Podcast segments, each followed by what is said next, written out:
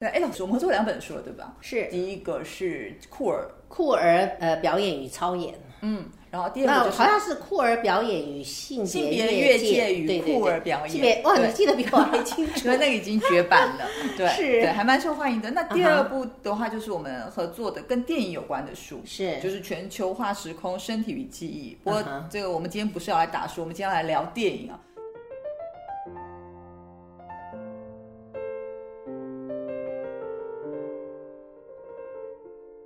好感动，你都记得我的书名。那个嗯谈电影的书，我记得是二零一五年由交大出版社出版。对对对，那个好像也是畅销书，因为每一年都会有人跟我询问这本书。嗯嗯嗯嗯，其实就是耐看的书，我们其实长长久久，它发挥的影响力也更大。而且我也很高兴，嗯因为那个我这本书其实写了四百多页哈。哦，最近我还接到师大华语中心就是询问，因为他们就是说教老外中文哈，他们有一个方式就是结合学习语言啊，学习中文跟电影。那就是那本《全球化时空》，这个交大出版社出版的书，也被他们各要就说每一个每一个哦篇章啊，哈，呃，有两个篇章各选了几页，嗯，他们要稍微就是说改写一下，当成这个老外了解中国文化，然后看电影学中文的教材。那我是蛮高兴的，因为嗯这本书如果能够让老外。呃，去学中文，我觉得也许表示我当初写书的时候，我有一个企图啦，就是希望这本书能够雅俗共赏，然后外行看热闹，内行看门道。也许这点就表示成功了，起码老外还应该还看得懂。哎，不过老师你提到这个啊，嗯所以透过电影去认识这个国家的文化，是是很有帮助的。像我们刚刚其实之前有提到说，老师你小时候呃有一个印象很深的电影是《梁山伯与祝英台》，是，嗯，呃，梁山伯与祝英台，呃，很有意思，因为小的时候我们看的都是黑白片嘛。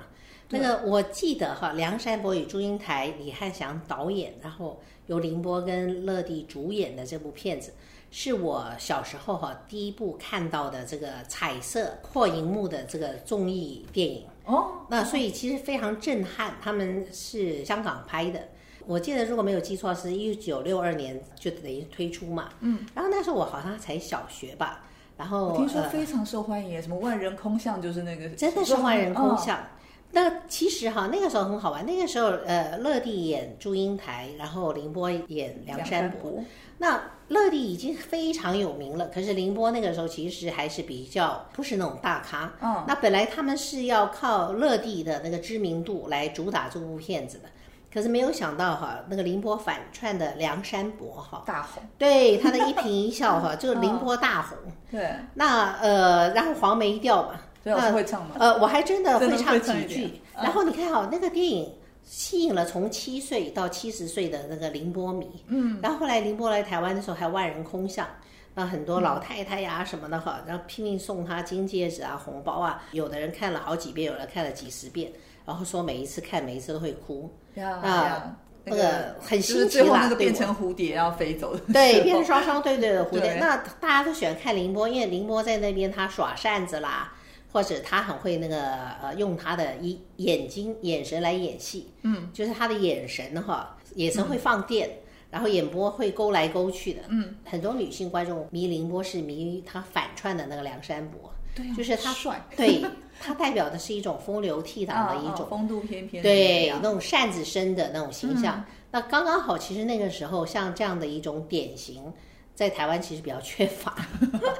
那那个，因为那时候大家都在反共复国，所以非常的那个 militant，啊，对，阳刚，就是说呃，男生要发挥阳刚之气。嗯，那所以可是那个凌波所代表的这种风流倜傥、温柔的这种情人的形象，嗯很受欢迎。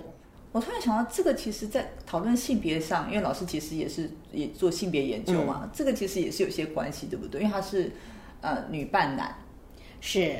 对，呃，她是女扮男哈，不过呃，这部电影里面呢，完全是一种反串的概念，嗯倒没有什么呃所谓的这个 gay sensibility 哈，并没有这个什么同志情欲的这样的一种暗示。嗯，因为林波反串的就是一个异性恋故事框架里面的那嗯个风流倜傥的小生，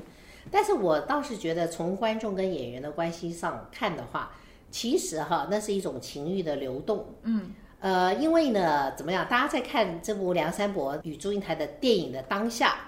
大家是把荧幕上的那个凌波当成一个男生，对，就是一个风流倜傥的一个男的情人。嗯，但是呢，在那个离开了荧幕，比如说凌波他来台湾的时候，大家都认她为干姐姐，不是干妹妹啦，或是干女儿啊等等，拼命要送红包、送金戒指给她。那时候大家对她的认定又是一个女生。那我觉得就是说，观众认定荧幕上的那个反串是男生，然后荧幕下的凌波是女生的时候，其实这中间也是表示说，凌波他勾动了大家心中的那种暧昧的情欲流动的这种可能性。嗯，就是在荧幕上的时候，经过一个 censorship，对不对？大家会自动的把它定义为是一个异性恋的里面的男生。可是荧幕下的话，哎，这个男生又可以当你的姐妹。所以这个就表示说，其实观众的这种性别认同的这种转换哈，其实我觉得可能也不是我们可以呃用男女性别二分法哈去把它做一个严格的界定。哦哦哦，哎，老师，那您是什么时候开始做电影研究？呃，电影研究其实我一直都蛮喜欢看电影。哦，那电影研究的话，其实我在我应该是在两千年以后，我就陆陆续续会。呃，因为我去纽约大学念博士，我是念戏剧博士。嗯，那念戏剧博士其实也跟表演研究很有关系。那其实我从小又爱看电影，所以两千年以后，我就陆陆续续也开始写一些，除了写戏剧探讨的文章啦，或是探讨那个小说的文章哈，我也在两千年以后，我就陆陆续续也探索电影，呃，比如杨德昌啦、侯孝贤啦等等这些人的电影。这个在你的书里面也。以这个导演做了一些一些电影的研究在里面。是，哦，老师，你说在你跟师丈认识也是在美国吗？对，我们是看美国的。呃呃，倒不是看电影节，我们在威斯康星认识。嗯，那那个地方很冷，相当于我们的它的纬度相当于我们的哈尔滨，所以其实长达半年的冬天。那所以呢，我我后来发现哈，在那边留学的很多人哈。后来都双双对对，天寒地冻需要温暖。对，天寒地冻，我觉得天寒地冻。然后那个地方，你走在街上大半天的也没一个人，都是汽车从你身边呼啸而过。所以，说明这样的一种呃气候的因素啦，还有这种地广人疏的地广人稀的这种因素，说不定说反而成为。催化双双对的的催化剂，是有一些电影的场景，就是那种浪浪漫的电影场景，也是在这样子的气氛中，对不对？对呀，那个时候反正我们留学生嘛，那个到了周末晚上，那个时候我们还不像现在小留学生一样，因为现在小留学生他们有的成年，有的没有成年哈，有的时候就就跑到 pub 里面去喝酒，是跑到酒吧喝酒啦、聊天什么的。我们那个时候其实也不流行到酒吧喝酒，嗯，那那时候留学生周末晚上。的这个休闲娱乐就是看校园电影。哦，校园电影便宜嘛，有的甚甚至于是你可以免费看，嗯嗯嗯，所以我们倒是常常去看电影。有什么印象深刻的？对呀，但是我我现在我们当时其实看了蛮多电影的哈。你说有什么浪漫电影的话，我其实比较不记得，但是我倒是记得一部恐怖电影。恐怖电影，对，看看恐怖电影应该还蛮催化感情的，就是恐怖。对，看恐怖电影的话。那个很好玩，就是说，我相信那是一一部经经典的恐怖片，嗯，因为有的时候我还还会在电视频道旧片重播的时候偶尔看到，嗯，但是说老实话，那个片子叫什么我也不记得，它演一个恐怖片哈，那里面的那个东西为什么会让我记忆深刻呢？因为那个其中那个应该是主角吧，哈，男主角，我就记得哈，嗯，他可能也是一个 writer，他是一个作家。可是他已经那个灵感枯竭了，所以他每一次灵感枯竭的时候，他想打字，就是想创作，可他打出来的永远是一句话，就是 all plays without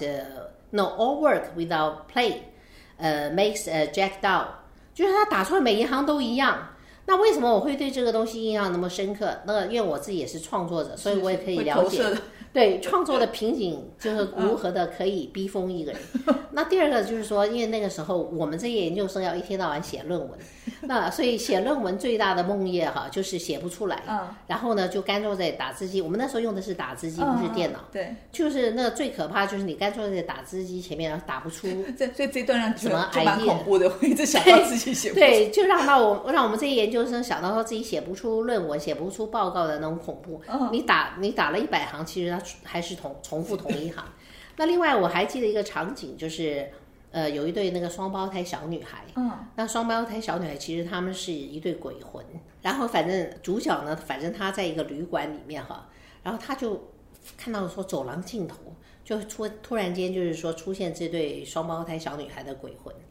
旅馆的走廊尽头啦，甚至于浴室里面啦，或是在哪些地方。那我为什么会觉得这个很恐怖呢？因为我觉得哈。这个恐怖片就是这个双胞胎小女孩的鬼魂，他们出现的场景哈，其实我们就是每天日常生活的场景。嗯，那所以那个时候，呃，因为我是一个人住在那个公寓里面，嗯，所以有的时候这个电影他们出现在那边，然后讲一些那个牙牙学语，嗯，好，那你会觉得说，哎，小孩的那个形象。应该是天真可爱的，嗯，可是呢，呃，这个这对双胞胎鬼，他们看起来的形象却带点那个鬼气森森哈，然后带点诡异。那我是觉得混合了那个天真跟那个呃 grotesque 或是 uncanny，嗯，哦，就是那种里面就是非常怪异诡异的那种呃，跟天真的那个形象混合起来哈，会让你觉得说哦，这个恐怖好像是无所不在的。再加上说那个日常生活场景，所以看完那个电影的以后几天。有的时候我那个洗澡的时候掀开那个浴室的那个那个沐浴帘，是啊，我都会想到说，哎呦，小女孩会不会里面站着一对小女孩的身影？就是那个东西会变成说，变成一个影像，然后出现在我的日常生活场景里面。我对这个电影的这两个这个影像情节对印象就觉得蛮深深刻。但是其他哈有些什么，说老实话我也不太记得了。像这两年台湾很多的新的电影，其实。也都从，比如说从我们的生活中去做取材。老师，所以今年金马奖，嗯，有老师有推荐什么样的电影？其实我们播出的这个节目，今天这一集播出时候，应该金马奖已经过了，要做个预测嘛？哎，这样子太危险了，挖了一个坑。呃，没关系，我预测就算预测不准，我想也无所谓，因为我想，如果你把那个，我知道现在那些呃影评国外来的，我们有一些国外被邀请来的贵宾，现在。都还在十四天的隔离当中，那呃，所以我我在我在想说，其实呃，每一次的影展哈，就是对于哪些影片应该获奖，我想那个评审也都各有己见，嗯嗯，最后可能是一个妥协的结果，嗯，哈，尤其是有些电影，如果它的某一些风格或是某一些主题，如果它非常强烈的话。那甚至于那个评审的意见可能反而是两极化的。嗯那呃，但是我自己觉得有几部电影我倒是还呃，就是还蛮引起我的注意的。嗯。那这些电影有的是以前反正也得过，就是说因为呃，就是在今年也得过奖的了哈。嗯。比如说蔡明亮的《日子》。嗯。啊，蔡明亮的《日子》，那在这部电影里面，他也是持续他以往的风格嘛，就是说把那个镜头对着李康生，就是他长期合作的。对象，然后他反正以李康生为他的电影主角，也都持续了好多年了。嗯，那呃，蔡明亮他反正谈到他拍电影的态度，就是说他拍的甚至于不是故事，也不是生活，而是呃生命啊，就是说用利用那个镜头贴近生命的这种微缩显影哈，来观察生命的维系的变化。那在这个日子里面，除了李康生以外呢，他还找了一个辽国的一个素人明星。那呃，他拍什么呢？就是反正那个有一个人是在山里面哦，在山里面的一个离群索居的一个寂寞的男人，另外一个是在都市里面讨生活的人。好，然后他这两个人就相遇了。嗯。然后呢，反正就就在一起嘛，变成 couple。那他除了贴近这个李康生的身体跟那个辽国素人演员的身体来呃观察那个他们的那个生命的这种维系变化。那场景哈有呃新店啊，新店据说呢是呃蔡明亮跟李康生的家，然后还有香港，然后还有泰国。是好，那那个那个辽国素人演员其实他是在泰国做义工这样。嗯。那所以就是说你还可以看到就是说这两个人背景的那些城市的变化。嗯。那中间还蛮好玩的，就是说，呃，就是蔡明亮除了用那种四 K 很精细的那种画面来拍他们，中间有的时候他是把一些比较所谓的那种没有经过处理的素材哈，比较看起来就是粗略的。为什么？因为李康生他曾经有一段时间，可能他脖子有问题还是干嘛，他需要按摩，就是在香港那边就是找按摩师傅按摩，或是做一些那个针灸治疗啦或什么的。那好像那个那个针灸师傅还不小心真的还把他烫伤了。哦那那呃，蔡明亮其实他那时候陪李康生去医生那边做理疗的时候，其实他有把这些过程，当时也只是就是说不经意的把它拍下来。但是也放进电影对对对，他就哦把这种日常，就是说他们真正的真实生活的素材，或者是真实生活里面的李康生，就是说痛苦，然后接受这个这个理疗的这样的一个过程哈，他也选择其中的一些片段，然后放在他的电影里面。所以你会看到有两种对比，一个就是很精细的哈，这种这种四 K 拍出来的东西啊，这个数位嗯，数位镜头；另外一种就是那种那种日常生活里面就是比较这个没有修饰的。呃，这样的一种呈现生命的这种原值的一种一些、一些镜头穿插在一起，我想这些也是一个蛮有趣的尝试。嗯，哎，不过蔡导电影还没有上嘛，对不对？他的日子其实呃，在那个柏林影展的时候有入围，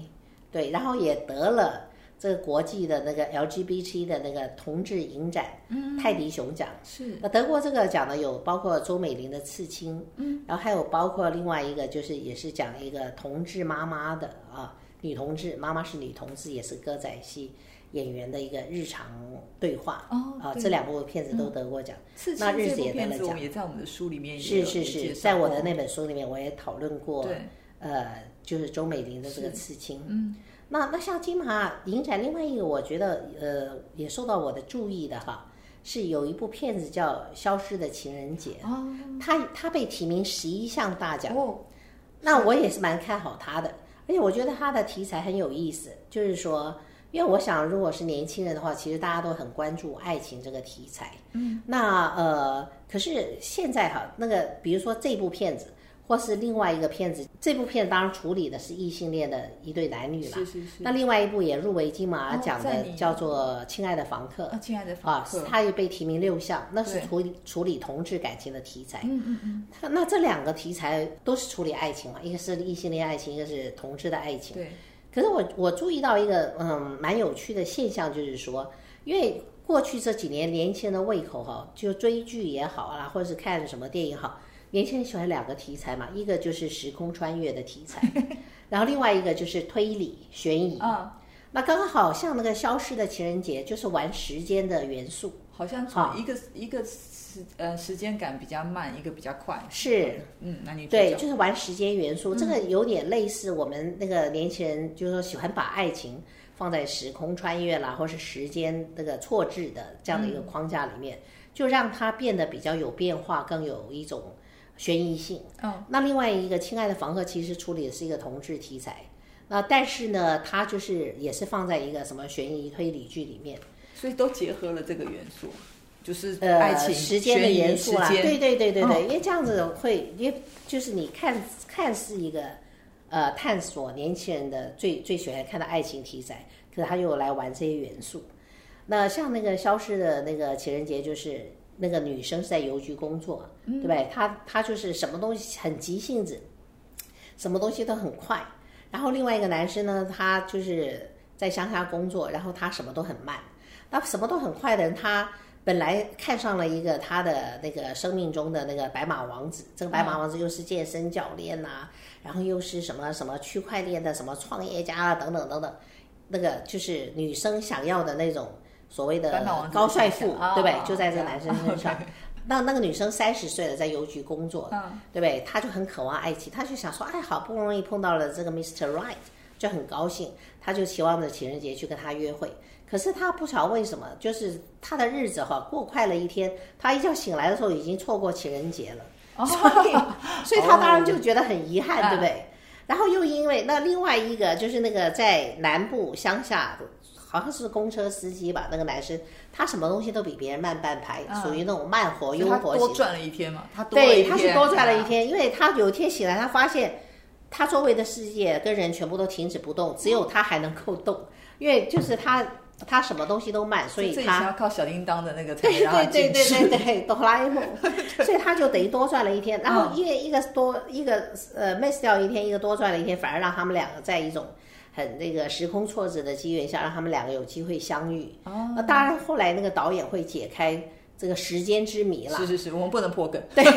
不可以讲出 对。对对对对。嗯。但是就你就看说，哎呦，那个导演怎么样，就用时空挫折来把一个那个吉金风跟一个麦郎中两个凑一对，嗯，对不对？然后来看这两这两个人，这两个人其实说起来都不是那个，都不一定是这么。抢手的，抢手的刻板里面觉得他就是非常对对对，嗯对，这么 desirable 或者 presentable 的，嗯，但是起码我们看到，哎，平凡的小人物也可以因为某一些这个奇怪的因缘啊而享受到爱情。嗯嗯嗯嗯，所以我觉得那个导演，那当然他是把这个东西，这个这个层面上其实相对写实，不是那个爱情故事里面只有白马王子跟白雪公主。对对对对啊对对，就是这个就是说普通人哈，这个普通人的日常生活里面的爱情。啊，那那其实爱情可以是一个非常沉重的话题，但是反正那个导演呢，就是呃把这个爱情这件事情呢放在一个喜剧的框架里面来嗯处理。那而且那个这个这个男演员跟女演员，他们其实我觉得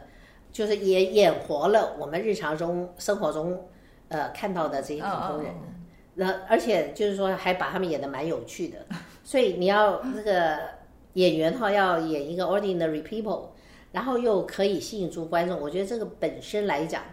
对于演员的演技就是一个挑战。哎，那个那个男主角在今年演了好几部戏，都有入围不同的奖项。是，嗯嗯，不晓得会不会得哈，我们到我们播出的时候应该知道答案的。对，那个不敢打赌鸡排和牛肉面，但是其实我是蛮看好 看好这部戏的。是是是是，这个也是讲完之后，我们一定要去戏院里面看一下，希望大家都可以多支持。那老师你自己有比较喜欢看的电影的类型吗？嗯，其实哈，我看电影呃不太挑还是都，有，嗯，那个因为是研究的关系吗？还是呃，因为我觉得就是说看电影其实就跟吃东西一样，诶，就是说你的那个种类越多哈，其实就越有趣。嗯，营养均衡，对，营养均衡一点。那呃，所以我其实我并不限于什么类型的电影。嗯，呃，我倒不是说啊、呃因为我做研究哈，所以那个去看，嗯对我才去看什么什么电影。那我什么电影我都看，嗯嗯，就是只要是好看的。嗯那呃，但是我自己觉得呢，像我比较年轻的时候哈，嗯，我我选悲剧电影，就是哦我选悲剧，因为我会觉得悲剧也会呃怎么讲，就是演的比较深刻。嗯但是我现在年纪大了一点，嗯我呃就是也就等于是经历过人生里面的这些呃喜怒哀乐啦，或者看看过了很多事情以后，是是，嗯。我现在比如像我年轻的时候，我喜欢看《红楼梦》，嗯，然后我会为那里面的那种深刻的爱情啦，或是那里面的那些人世的沧桑啦，啊，嗯或是那个世家的这种变化，我会为了他而感叹，嗯，而叹息，而觉得说，哦，这个就是深深的被他触动。那但是我现在年纪大了一点，我反而觉得说，嗯，其实哈，不管是编剧也好，导演也好，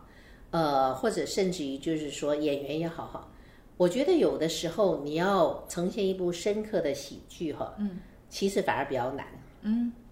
我我说的深刻的喜剧，就是说不是那种呃什么踩香蕉皮滑倒啦，或是、啊啊啊啊呃往你脸上扎派的那种喜剧。其实深深的喜剧带苦哎，是啊，就是啊，对，就是说你的喜剧，呃，如果你要能够通透人情世故，嗯然后呢又可以把这种人情世故哈，嗯跟那个你这个人生里面的这种酸甜苦辣混合在一起，然后变化出让人觉得这个难以形容的滋味。嗯，你不晓得要该哭还是该笑。嗯那然后再加上一点幽默感当调味料，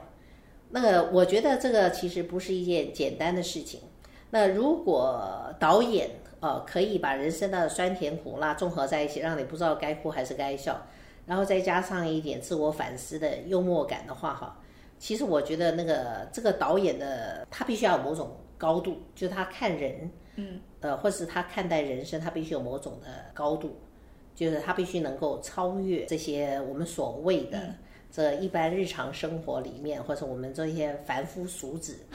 的这种七情六欲，所以其实像刚提那个消失的情人节，有有这样子的感觉在吗？它其实也是偏喜剧，对对对，嗯呃，我觉得它是一个应该是可以蛮吸引年轻人的喜剧。嗯嗯嗯嗯谈爱情切从爱情切入嘛，会会比较喜欢。老师，那你自己谈恋爱的时候，我不能说是这样，要那个有真的什么样子的爱情电影是有曾经影响过你？觉得哇，我的梦想中的爱情是这样，或者是他的对方的爱情故事是让感动到你，然后你你看完电影之后还久久不能忘怀的吗？除了《梁山伯与祝英台》，诶，那个我年轻的时候，其实我看了蛮多那种好莱坞的电影哈，是比如像《魂断蓝桥》啦，啊，有一部电影其其实很经典哈，就是男主角跟女主角他们在多多年以后相遇嘛，然后呢，就呃不是多年以后相，就是男主角跟女主角他们约好了在纽约的那个帝国大厦见面，那那那个男主角一眼跑到纽约帝国大厦的顶楼去等，可是他苦等苦等苦等，然后等不到那个女主角，下图夜未眠吗？是这部吗？呃，不是下图夜未眠，但是说更实话，更之前哦，对，我也我也忘了那部电影叫什么，那个那个画面也很经典。嗯然后那个女主角她为什么后来不能去？那男主角当然很失望，他等了等到那个那个帝国大厦的顶楼的观景台已经熄灯打烊了，他才很落寞的那个走下去嘛。嗯，不是走下去不能走，因为太高了，坐电梯下去。可是事实上，为什么呢？女主角不能去赴约呢？因为她赶着去赴约的时候，她被车撞了，所以她发生了车祸。哎，这个桥段说实在的，嗯很多类似的，就是爱情故事里面都有，对不对？都会发生的一个意外，对对对对里对面都会。而且这个帝国大厦顶楼哈观景台相遇的一幕啊，后来变成很多电影就是利利用这个东西来做一种变奏。那更令人那个感慨的就是多年以后，嗯，他们又相遇了。嗯那个可是那个时候男的就看到女的是坐着轮椅的，这样哦，他才了解当时发生了什么事。所以其实电影里面满足了我们很多可能或者是不可能，有些是真实发生，有时候是想象，或者是把一些自己的情感假借进去。嗯哼。对，所以老师您自己觉得看电影来说有什么魔力吗？就电影对你来说的魅力在？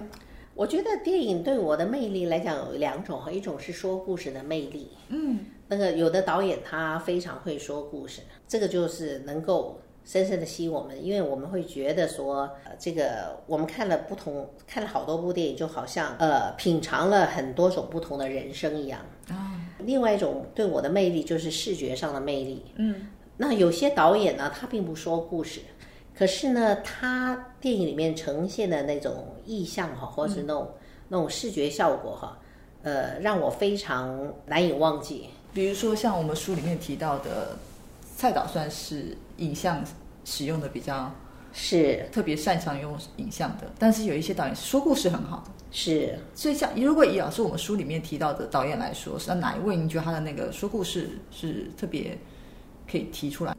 呃，像那个魏德胜哈，他的那个《海角七号》是，他就是很会说故事，嗯，就是他连接那个呃这个上下两代，嗯，啊，所以呃这个游子阿嬷，嗯对不对？跟那个年轻的那个公关游子的这个爱情故事，然后再用七封情书哈，那个去串对，去串起老一代哦，我们所谓的不管他是呃怀旧世代还是恋日世代，嗯，哦，那个那个还有那个年轻这个哈日世代的这样的一种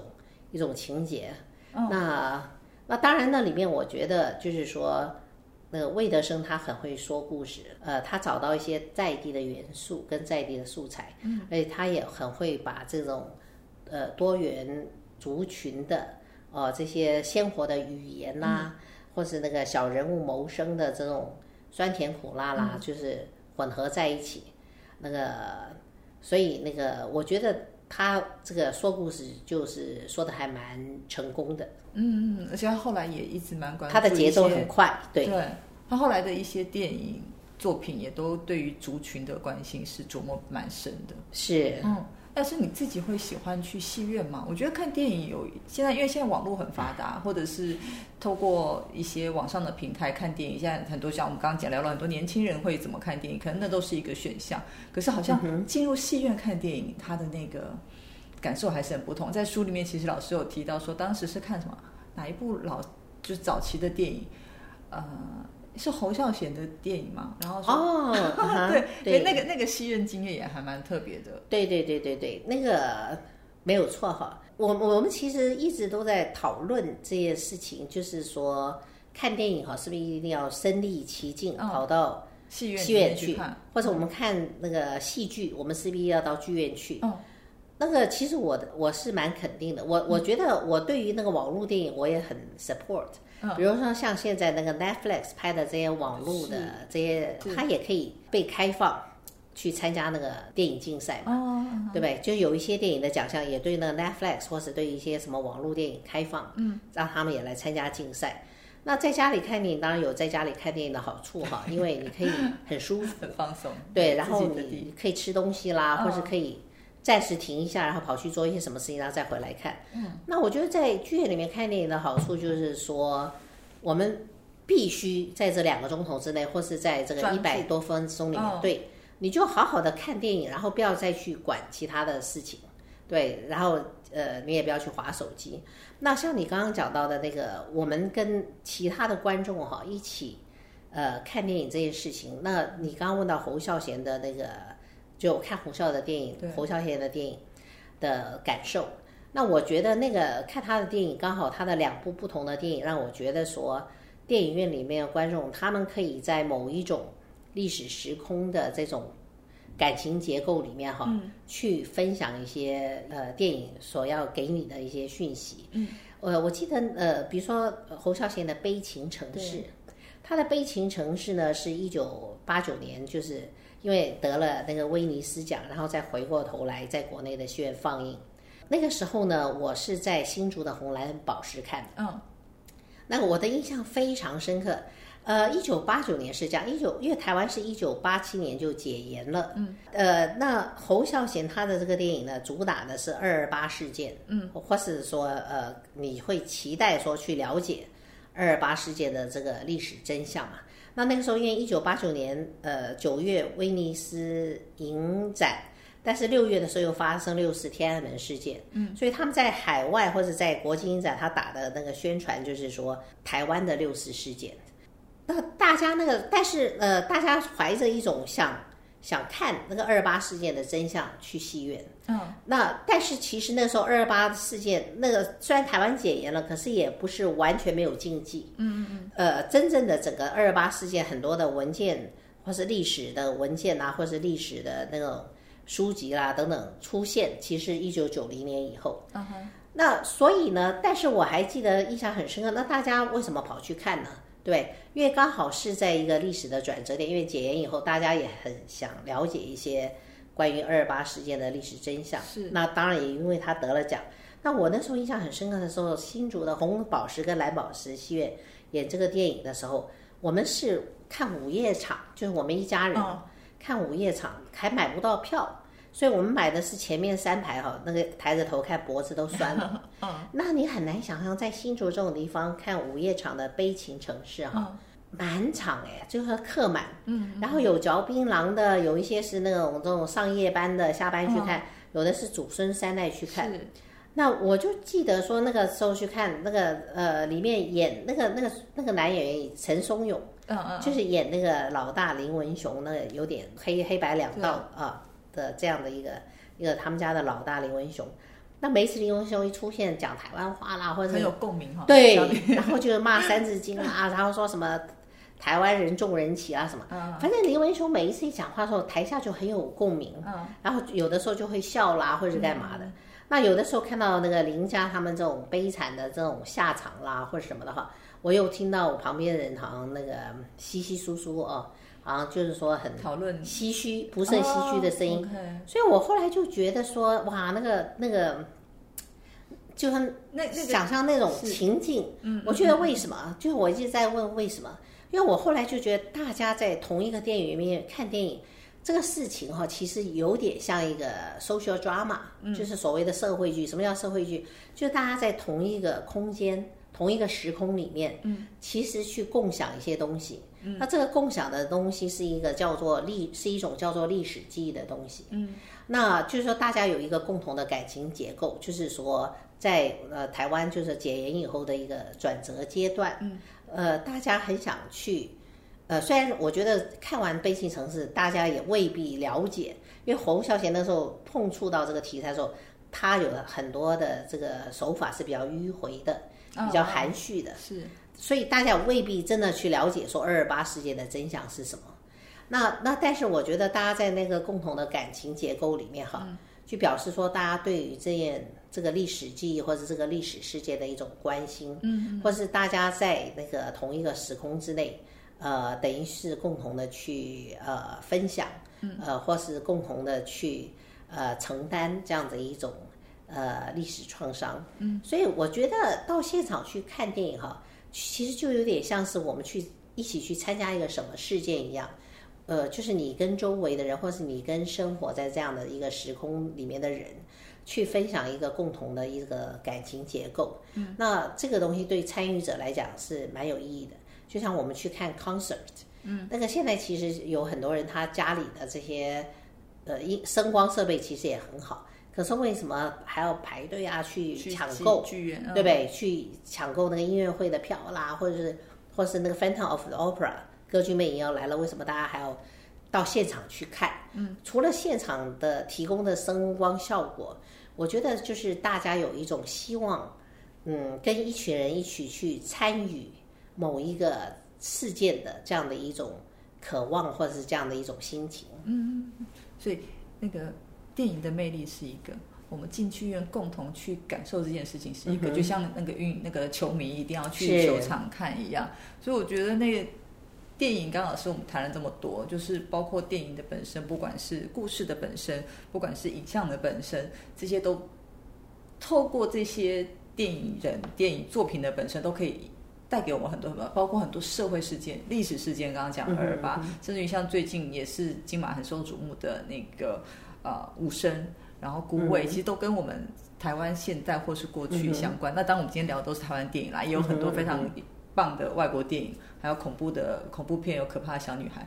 台湾前两年那个恐怖片有红衣小女孩也很什么 什么红衣小女孩，什么咖啡青田咖啡馆是吧？哎呀，都是 都是鬼故事。对啊，对啊，反正今天很高兴跟老师聊这么多电影相关的事情。那呃，其实我们我们家出版社在在在明年初也要推一本，它也是跟谭蔡明亮呃的电影有关的。的，而且我好像也是联名推荐的没错没错，对，到时候也希望对，也希望老师再多多指教。对呀，那本书真的可以让我们呃更从这个不管是时空脉络哈，是，或是从那个影像电影影像分析的本身去了解一下蔡明亮的这个影像魅力。对对对，而且因为蔡明亮他现在已经变成一个跨媒体的导演，对艺术，那我觉得非常好，因为呃，我觉得他一直走在所谓影像文化的前面，是，所以他最近做的一连串的尝试。他的电影已经不光是在电影院里面放，对对，还在博物馆啊、美术馆，没错，对，结合我们在那个美术馆里面的观看影像的方式，沙丘呃壮维那边去做做演出，对对对，都非常的特殊，对。对啊，所以今天也透过今天跟老师张海珠老师聊电影，然后也跟我们的听众朋友抢先的预告我们这本书要出要要推出，然后还有书名你要提一下吗？那个书的书名哦。那个，哎，现在好讲吗？然后看一下远方的那个我们的那个执行编辑的那些，没有还未定哦。蔡没有啦，知道就是蔡明亮的十三张脸哦，所以一月一号会正式上市。那现在应该我们我们这这一集播出应该已经开始成品在预购了。对，那当然，呃，我们其实交大出版社这边电影的专书，当然第一本其实是那个张乃柱老师的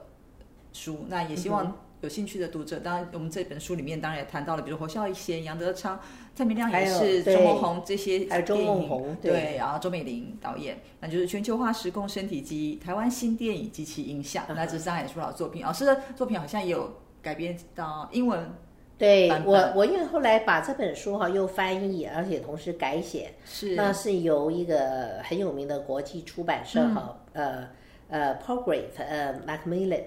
那。就是后来由他们出这本书，是这个叫台湾 Cinema，呃，Memories and Modernity，就是呃放把把这些台湾新电影跟后新电影的导演放在一个全球化在地化呃这种。交界的一个所谓现代性的框架来解释，嗯，所以不管是要看中文的、看英文的，都可以透过老师的著作，我们更了解台湾的新电影。对，而且我也很高兴，因为像我的这本英文书也得到那个王德威，呃，中研院士、哈佛大学的教授王德威的一个呃推荐，而且得到一另外一个电影专家哈。那个呃，Chris Berry 的推荐，所以我也很感谢他们两个对我的鼓励。是是是，我们也要多支持台湾的电影。然后呃，想要对电影有更多的研究的话，可以看朱老师的书。然后还有我们